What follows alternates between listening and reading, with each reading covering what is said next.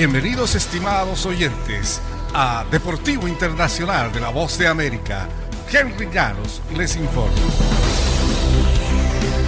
Grupos de derechos humanos pidieron hoy martes a gobiernos internacionales, patrocinadores y a deportistas que boicoteen lo que han bautizado como los Juegos del Genocidio en China, mientras autoridades griegas entregaron la llama olímpica para los Juegos de Invierno de Beijing 2022 a los organizadores.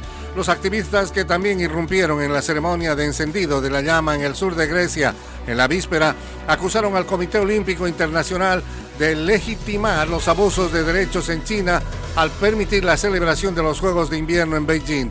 Una vez más hemos sido testigos de la hipocresía en el COI, afirmó Mandy McKeown, directora ejecutiva de la Red Internacional del Tíbet, en una conferencia de prensa en Atenas.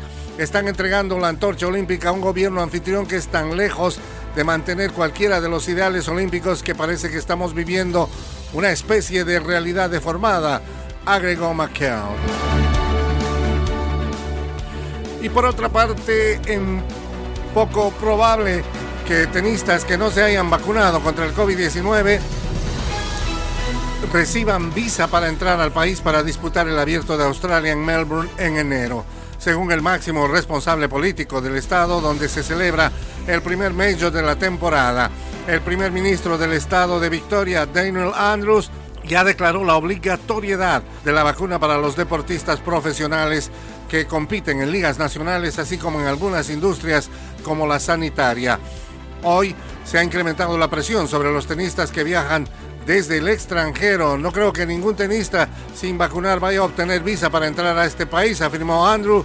Si consiguen visa probablemente tendrán que hacer cuarentena por un par de semanas cuando ningún otro deportista tendrá que hacerlo, dijo. Y el presidente de la FIFA, Gianni Infantino, ha descartado ayer lunes un cambio en el formato de eliminatorias sudamericanas en caso de que prospere su idea de disputar una Copa Mundial cada dos años. Jugar todas las eliminatorias en un mes tampoco es la solución, dijo el máximo dirigente del fútbol mundial durante una rueda de prensa en Buenos Aires, el último puerto de su gira en Sudamérica para promocionar el Mundial Bienal.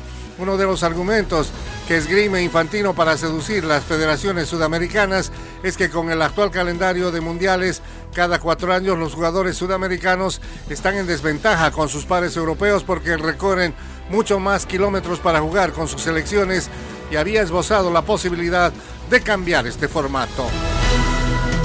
Y hasta aquí Deportivo Internacional, una producción de La Voz de América.